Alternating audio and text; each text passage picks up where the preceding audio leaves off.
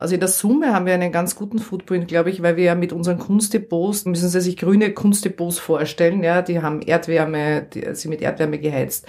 Photovoltaikanlagen auf allen Dächern. Also wir sind da eigentlich Selbstläufer, wir produzieren da mehr Strom, als was wir brauchen. Und beim Verpackungsmaterial machen wir das natürlich schon seit vielen Jahren eigentlich, dass wir Leihklimakistensystem haben. Wir haben über 1500 Leihkisten und das funktioniert wunderbar. Und beim Verpackungsmaterial ist es halt schwieriger.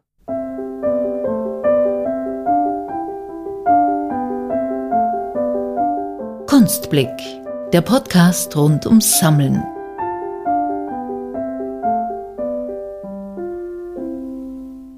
Eine Lkw-Flotte, feuerfeste Klimakisten und Kunstdepots sind bei ihr Alltag. Sie kümmert sich um alles, was Transport, Lager, Zoll, Formalitäten und Art Handling betrifft, organisiert hinter den Kulissen den logistischen Teil von Ausstellungen und bringt die wertvollsten Kunstschätze unversehrt zu SammlerInnen nach Hause. Seit über 20 Jahren ist Birgit Wickers CEO der Firma Kunsttrans. Ihren Hauptsitz hat die Firma zwar in Wien, das Unternehmen ist aber international bestens vernetzt und verfügt sogar über Filialen in Osteuropa, unter anderem in Prag, Sofia, Bratislava oder Kiew. Was jetzt nach modernem Business klingt, ist aber bereits 160 Jahre alt. Denn Kunsttrans wurde bereits in der K&K-Monarchie gegründet, damals noch als Transportunternehmen Bäumel und Söhne. In den 1970er Jahren ist dann Birgit Wickers Vater, eigentlich durch Zufall, in das Unternehmen eingestiegen. Sie selbst hat damals noch Wirtschaft studiert und nebenher in der Firma gearbeitet. Mit der Individualität der Kunst wuchs auch die Individualität des Unternehmens. Mittlerweile werden jährlich mehrere tausend, oft heikle Frachten verschifft. Welche Rolle dabei Zollfreilager spielen und warum Kunsttrans sogar Türen aufstemmen darf, das hat uns Birgit Wickers im folgenden Kunstblick verraten. Also viel Vergnügen. Viel Vergnügen.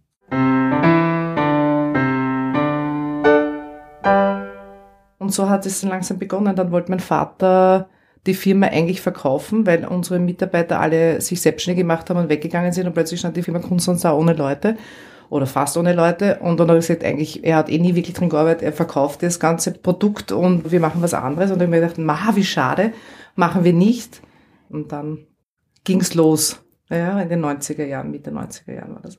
Was ist für dich das Spannende am Kunsttransport, wo du sagst, das weckt deine Neugier jeden Tag?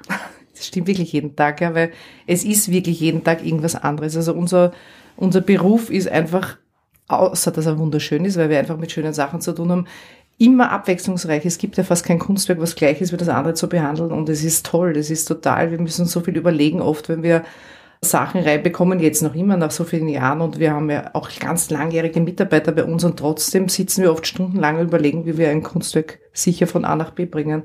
Gab es da auch mal in den, in den letzten 20 Jahren auch mal so ganz ungewöhnliche Anforderungen oder Fälle, beziehungsweise eben Kunstwerke, die halt dort transportiert werden sollten mit euch?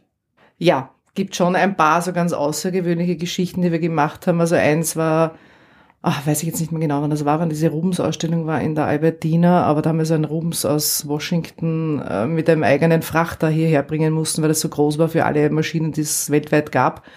Das war schon außergewöhnlich, würde ich sagen. Dann haben wir so eine Jeff Koons Ausstellung gemacht, kann mich auch erinnern, im Pinchuk äh, Art Center in, in, in Kiew wo wir die Wände rausschneiden mussten, damit wir diese Balloon Rabbits und, und Jeff Koons Sachen reinbringen konnten. Und dann schaut das natürlich oberlässig aus in einem Raum, wo die Türen ganz klein sind und dann sind die Riesenskulpturen drinnen und jeder überlegt sich, wie das reingekommen ist.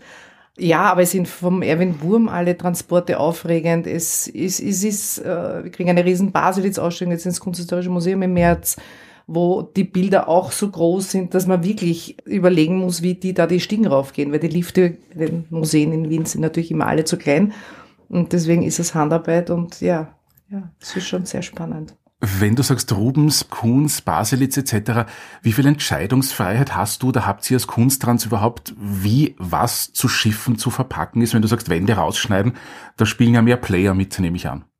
Ja, ähm, wie viel Entscheidungsfreiheit haben wir? Wir müssen das natürlich schon alles immer abstimmen mit den Museen. Wir können jetzt selber gar nichts entscheiden. Aber wir machen Vorschläge. Also es gibt ja genug Kunstwerke, die jetzt einfach uns gesagt werden, das soll von dort dorthin kommen, aber das geht halt dann einfach nicht, weil es eben zu groß sind für einen LKW oder durch die Tür nicht passen oder immer. Dann kommen von uns Vorschläge, wie man zum Beispiel abspannen, rollen. Das sind Überlegungen, die wir auch oft machen mit ganz riesigen Gemälden, wobei die Eigentümer da meistens nicht ganz happy sind, weil das einfach meistens nicht gut ist fürs Bild, aber für kurze Strecken wird das verwendet oder bei Skulpturen eben mit Kranen, Schiffen und so. Also es ist schon aufwendig, aber die Vorschläge kommen von uns, die endgültige Entscheidung ist dann meistens beim Auftraggeber. Und gab es da schon von Seiten der AuftraggeberInnen, dass die gesagt haben, na, das machen wir sicher nicht, oder? Ja, ja, natürlich. Wir kommen natürlich immer mit Vorschlägen, die schon machbar sind, eh klar.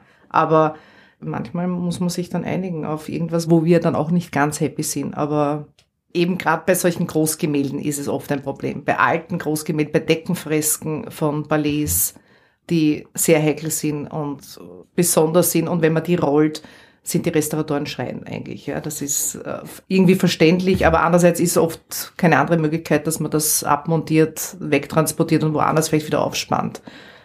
Aber arbeitet ihr auch beispielsweise mit Privatkunden oder ist es hauptsächlich eben das Museumsgeschäft bei euch? Wir oder? arbeiten viel mit Privatkunden. Ja. Also ich würde mal sagen, in der Anzahl arbeiten wir mehr mit Privatkunden als mit Museen. Es ist nur die Museumsarbeit ist die aufwendigere und die mhm. und die also sie ist, wir sind mehr fokussiert auf die Museen, aber wir haben ganz viele Privatkunden natürlich über die Galerien. Wir haben eine, wir haben ein bisschen geteilt, ne? wir haben Galerieabteilung und Museumsabteilung.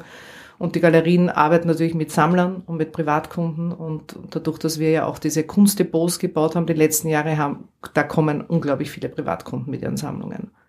Okay, was kann man sich da vorstellen unter diesen Kunstdepots? Also lagert ihr dann sozusagen Arbeiten von Privatsammlern oder beziehungsweise mhm. auch von, von Galerien ein mhm. oder wie ist das? Genau, genau. Wir haben äh, quasi riesige Hallendepots, ja, ja äh, Sicherheitsdepots, die natürlich klimatisch perfekt sind, von der Sicherheit perfekt sind. Luftfeuchtigkeit so ist, dass es passt für fast alle Kunstwerke, eigentlich außer für Fotografien muss man ein bisschen aufpassen. Und sonst, genau, und da kommen, da gibt's so wie Kojenabteilungen, kann man sich das vorstellen, da kann man sich so einen Raum mieten oder man geht ins offene Lager oder man hat zollfreie Lager, das haben wir natürlich auch, auch immer wichtiger in der heutigen Zeit. Ja, weil es natürlich mittlerweile so viele Leute gibt privat, die mehr Kunst haben, als sie Wände haben zu Hause. Und dann, wo, wo sollen sie es hin tun? dann ist es ein idealer Platz, ja. zu uns zu kommen. Jetzt haben wir natürlich viele HörerInnen, die junge SammlerInnen sind, so angehende ja. Sammler, die werden vielleicht nicht gleich ein zollfreies Lager brauchen. Mhm. Ähm, ab wann würdest du sagen, ab wann braucht man, weil du es erwähnt hast, ein zollfreies Lager? Was, was kann das überhaupt?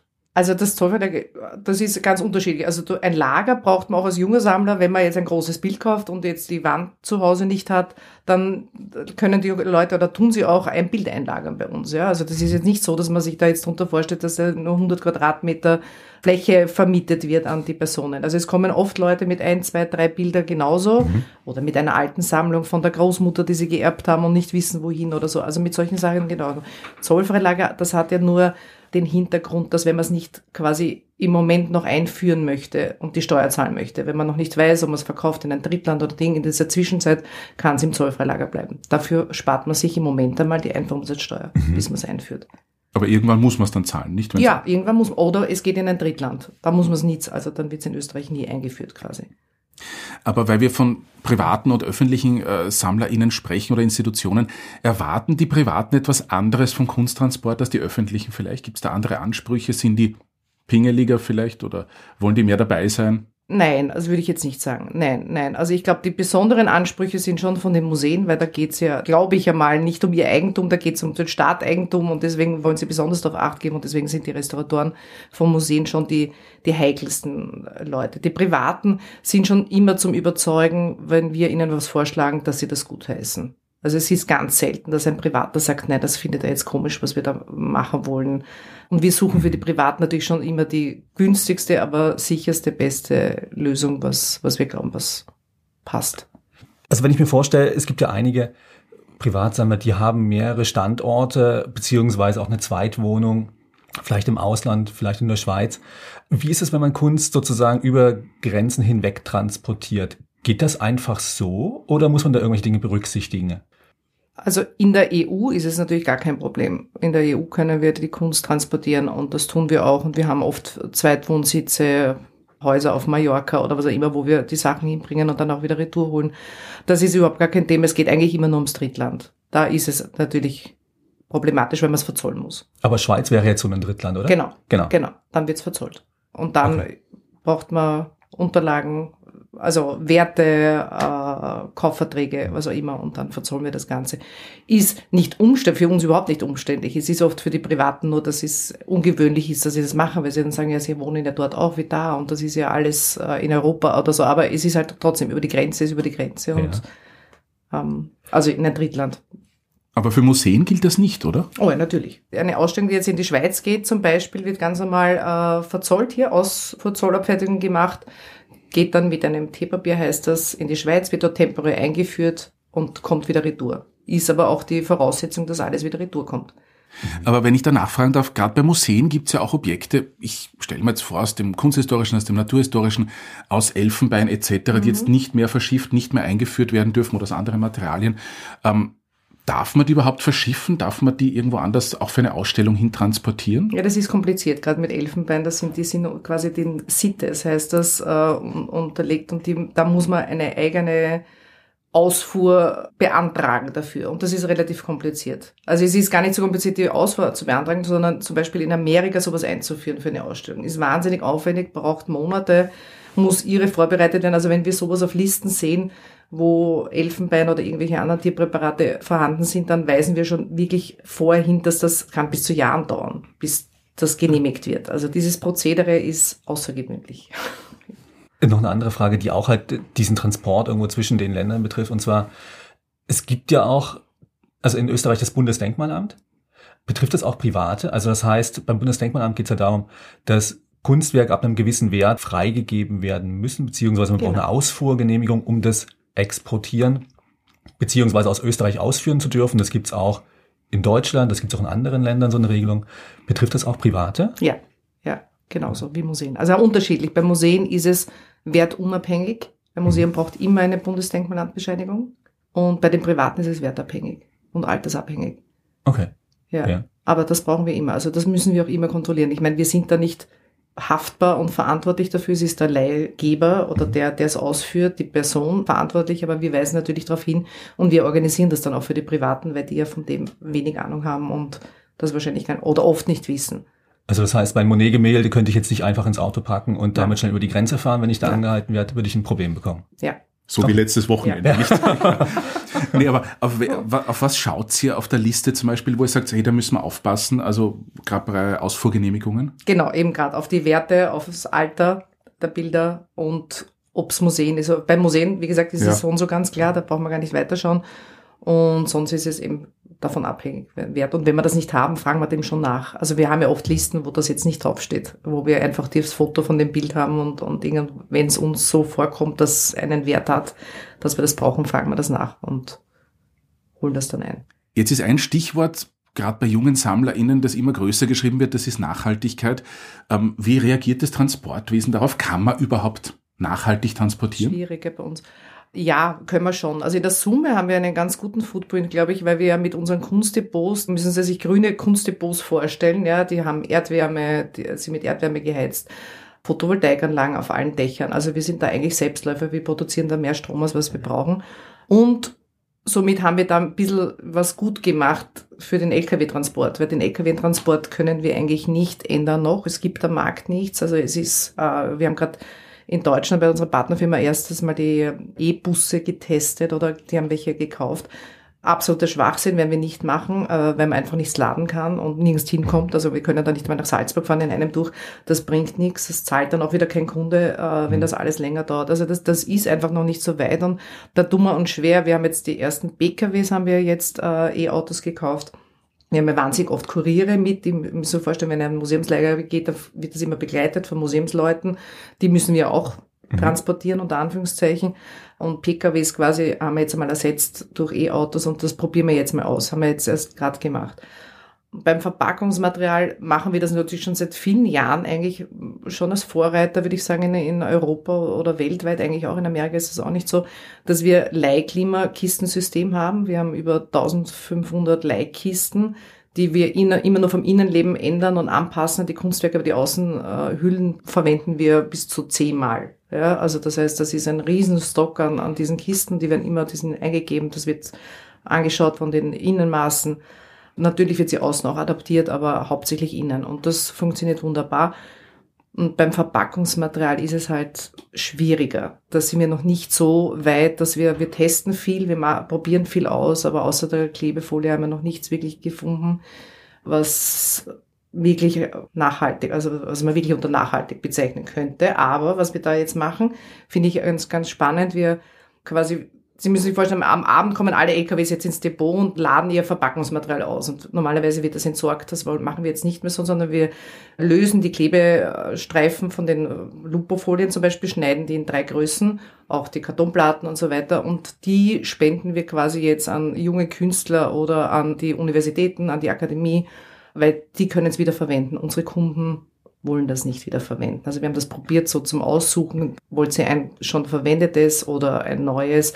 Es will niemand ein verwendetes. Aber ich denke mal, die Künstler und die jungen Studenten können das wenigstens verwenden. Warum wollen die Privaten das nicht? ich weiß es nicht. Wir hatten ja, also ganz andere Frage noch, wir hatten ja in einem unserer ersten Gespräche mit der Nina Gscheider und dem Franz Ihm auch einen ja. Podcast geführt. Und da war eins der Themen auch das Thema Hängung. Und die hatten erwähnt, dass eben auch die Kunsttrans, glaube ich, Hängungen für Privatpersonen mhm. anbietet, also das heißt nach Haus kommt. Wie kann man sich das genau vorstellen? Wenn du jetzt ein Bild kaufst im Dorotheum und das ist zu groß, um ins Auto zu passen, dann würdest du wahrscheinlich bei uns anrufen und dann wollen die Leute das aber auch wahnsinnig oft auch aufgehängt haben, weil das einfach dann vielleicht im Stiegenaufgang irgendwo hinkommt, wo sie das eh sich selber nicht zutrauen und so. Also das wird immer mehr. Es wird auch immer mehr, dass sie dann was umhängen wollen gleichzeitig und sagen, ah ja, das wollte ich eh schon ganz lang abhängen und dann was anderes da draufhängen. Dann nehmen wir wieder was mit aufs Lager, weil sie es dort eh nicht brauchen und so. Also das ist so ein Folgegeschäft eigentlich, was sich dann immer daraus entwickelt bei den Privaten. Aber das ist schon sehr, sehr häufig. Also die Privaten bestehen drauf, will ich jetzt nicht sagen, aber es ist eigentlich schon fast die Normalität, dass sie das dann auch aufgehängt haben wollen, wenn sie irgendwas bei einer Galerie kaufen oder Aktionshaus oder immer und wir das bringen. Mhm. Und ihr nehmt das ganze Material mit, also von Dübel bis, ich sage jetzt mal, Laserpointer oder was es ja. da gibt? Ja, ja, ja, ja, genau, genau. Also sind nicht alle unsere Kunstbacker ausgebildet, dass sie das machen, aber, aber sehr viele, also mehr als die Hälfte und die werden halt dann so eingesetzt, dass, wenn das gewünscht ist vom Kunden, dann fahren auch die hin. Ja, mhm. das funktioniert eigentlich. Jetzt gerade als abschließende Frage vielleicht für unsere jungen SammlerInnen, ähm, Warum, wenn ich jetzt ein Bild, wie du gesagt hast, im Dorotheum kaufe, warum soll ich Kunst trans engagieren? Warum soll ich es nicht einfach in der Bubble Wrap packen und irgendwie ins Auto oder im Zug und schauen, dass ich es heimbringe? Eh, geht eh auch. Aber ich sage nur, dafür haben wir jetzt extra so eine Jungfirma gegründet, die Street Art, letztes Jahr die ist halt so wie eine günstigere Alternative zu Kunsttrans. Und das ist genau sowas, weil klar kann ich das machen, aber dann ist es trotzdem aufwendig und mit der Versicherung ist es natürlich auch immer ein Thema. Wenn man dann wirklich einen Unfall oder ein, ein es fällt runter oder was auch immer, steigt sicher jede Versicherung aus, wenn es in einem PKW ist. Aber bei einer Firma eben nicht. Und ich sag mal, eine Street Art als Beispiel, das kostet jetzt 80 Euro wahrscheinlich, ja, ein Bild in Wien aufzuhängen und, und zu transportieren. Das leistet man sich auch, auch wenn man jetzt ein günstiges Kunstwerk kauft. Es gibt jetzt nicht nur unsere Firma, es gibt andere Firmen auch, die klein sind und fein sind. Es ist immer gescheiter, man gibt das in Händen, die das professionell können.